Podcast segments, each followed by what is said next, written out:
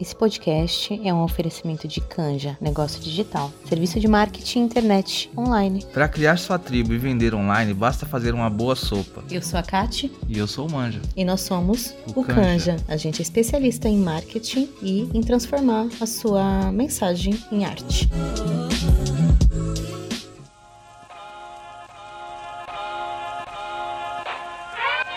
Está começando mais um episódio do podcast Ressignificadas.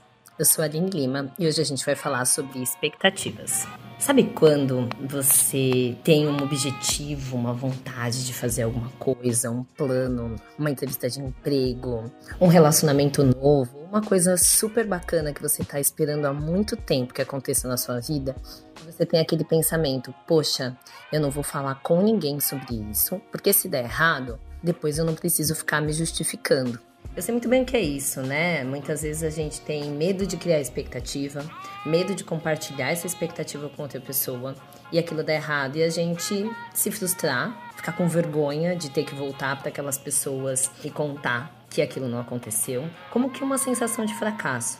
E aí, estudando para trazer um tema para vocês essa semana, eu me deparei com um post do Instituto Amuta que fala um pouco também de como a Bene Brown, uma escritora que a gente já falou bastante aqui, fala sobre o tema, né? O Instituto ele traz esse tema de uma forma muito bacana, que ele fala, né, que a gente criar expectativa pode ser, né, uma forma da gente fe se fechar para a realidade que nos apresenta e trazer assim uma diversa gama de conflitos. Especialmente quando o que a gente espera que outras pessoas se envolvam, elas não sabem das nossas expectativas e elas não se envolvem do jeito que a gente quer, né? E aí, pegando esse trecho, eu acho que isso está muito ligado aos nossos relacionamentos, né? Quando a gente cria uma expectativa de que a pessoa haja de uma forma, de que ela nos responda uma mensagem, de que ela chame a gente para sair, de que ela corresponda a um sentimento ou uma demanda nossa e a gente não comunicou para essa pessoa. E aí a gente vai ali, né? Fica ruminando aquilo, fica decepcionada e aí vai guardando, aquilo vai se transformando num sentimento ruim. Mas a verdade é que a gente, por mais que a gente não comunique, essas expectativas estão ali, né? Se transformando em frustrações. E aí é, ela fala que essas expectativas que não são declaradas, que não são conversadas, que não são colocadas para fora na mesa, elas de fato se transformam em decepção, né? Por quê? Porque a gente não declarou. Então, quando a gente fala, puta, não cria expectativa, não vou criar expectativa, porque senão eu vou me frustrar, vou, meu, cair do cavalo. A verdade é que a gente também impede de se conectar com outras pessoas. A gente já foi lá, teve vários planos, compartilhou, as outras pessoas ou desdenharam ou até mesmo zicaram, né? Tipo, começaram a criticar os nossos planos. Mas eu acho que ao invés da gente se impedir de sonhar, de criar expectativa, de ter vontades e declaradas para o mundo, acho que a gente precisa fazer um exame de quem são as pessoas que estão aptas a receber a nossa confiança e a nossa vulnerabilidade, para que a gente possa contar, né? Porque ao mesmo tempo que a gente tem receio da coisa dar errado e a gente ficar com vergonha e, e de se frustrar, quando a gente também não conta para ninguém, quando a gente guarda só pra gente, a gente também tem uma dificuldade de lidar com isso. Porque a gente é obrigada a lidar sozinha com toda aquela frustração, com toda aquela decepção.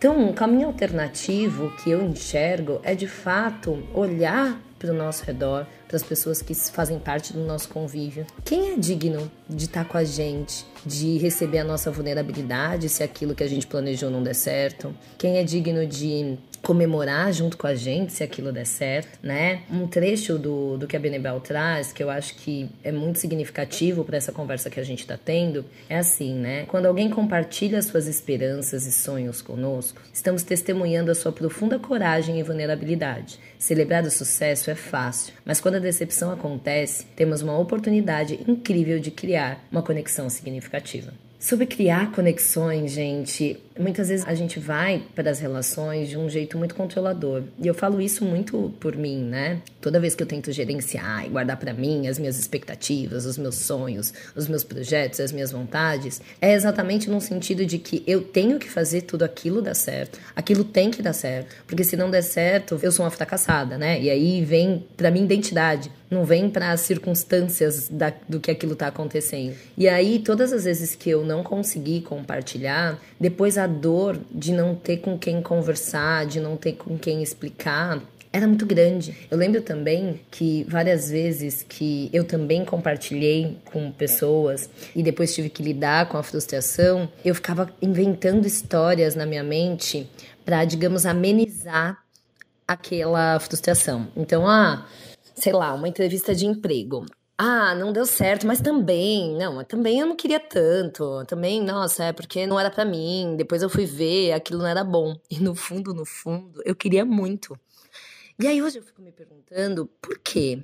Por que, que na hora em que eu vou falar de uma expectativa minha que não foi realizada, eu preciso menosprezar, eu preciso fingir que eu não queria aquilo? Por que, que eu preciso fingir que não estava afim, que aquilo não era importante?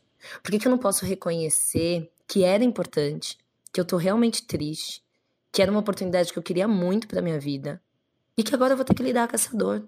Perceba que essa história de não criar expectativa de uma forma ou de outra, para muitas de nós, acaba sendo uma forma da gente fugir dos nossos sentimentos, das nossas emoções, porque a gente não sabe como lidar. Eu falo isso muito dessa minha perspectiva mesmo, dessa minha vivência. A minha maior dificuldade é de reconhecer que algo deu errado e é como se eu fosse imperfeita.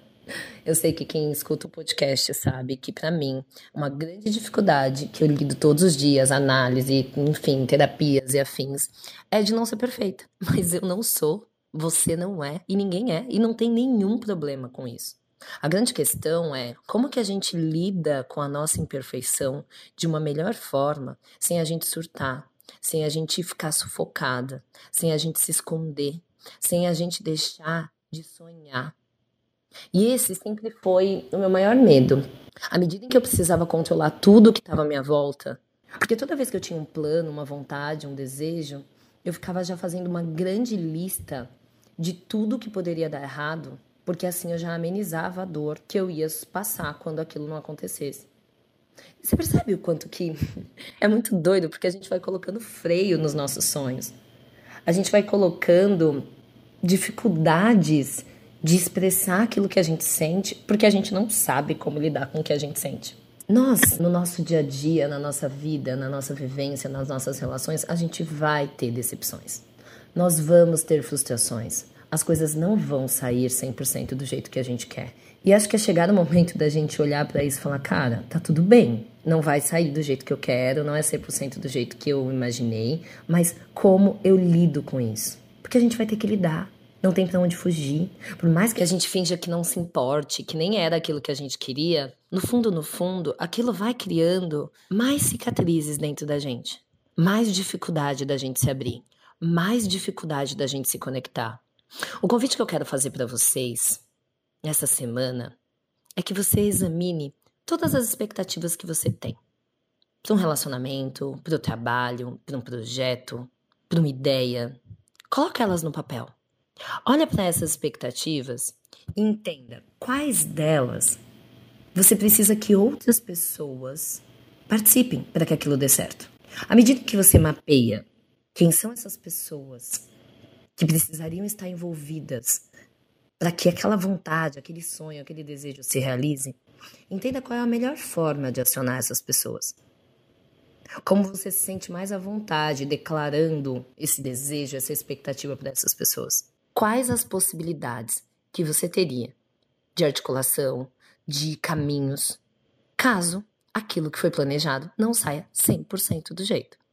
Isso vai te possibilitar ter uma maior visão sobre aquilo que você está desejando, uma maior visão sobre quais as ferramentas emocionais, quais as ferramentas práticas do dia a dia você já precisa olhar para poder lidar com isso. A verdade, gente, é que a gente precisa de fato colocar as nossas expectativas para fora. Se não for contando para alguém sobre o nosso sonho, a nossa vontade, que seja colocando no papel e contando para a gente mesmo como que a gente está lidando com aquilo. Colocar para fora, falar, também é se escutar. É a oportunidade que você tem de sentir e de perceber quais as emoções estão passando por você com relação a esse projeto, essa ideia, essa relação. À medida em que você se escuta, à medida em que você olha para isso, que você coloca para fora, que você desenha caminhos alternativos, você vai fortalecendo a sua segurança. Acima de tudo, segurança emocional, porque você sabe que se aquilo não acontecer, você vai sentir tristeza. E na hora que a tristeza vir, ela não é um sentimento assustador. ela foi um sentimento que você já tinha antecipado, que você entendia que aquilo ia passar. Mas com esse outro caminho, com esses outros caminhos e esses outros planos desenhados, ela não vai te tomar. Porque você vai entender que além da tristeza, ainda existe também a esperança, ainda existe também a energia e o foco para seguir por outros caminhos. Sempre que eu falo sobre educação emocional, eu tento trazer de uma forma simples para vocês, muito da forma como eu vivo, da forma, né, como eu lido com as minhas analisandas, é exatamente para que a gente faça coisas simples. Tem coisas simples no nosso dia a dia que pode ajudar a gente a organizar as nossas emoções, que pode ajudar a gente a passar por situações, momentos e vivências que antes eram extremamente difíceis de uma forma menos dolorosa.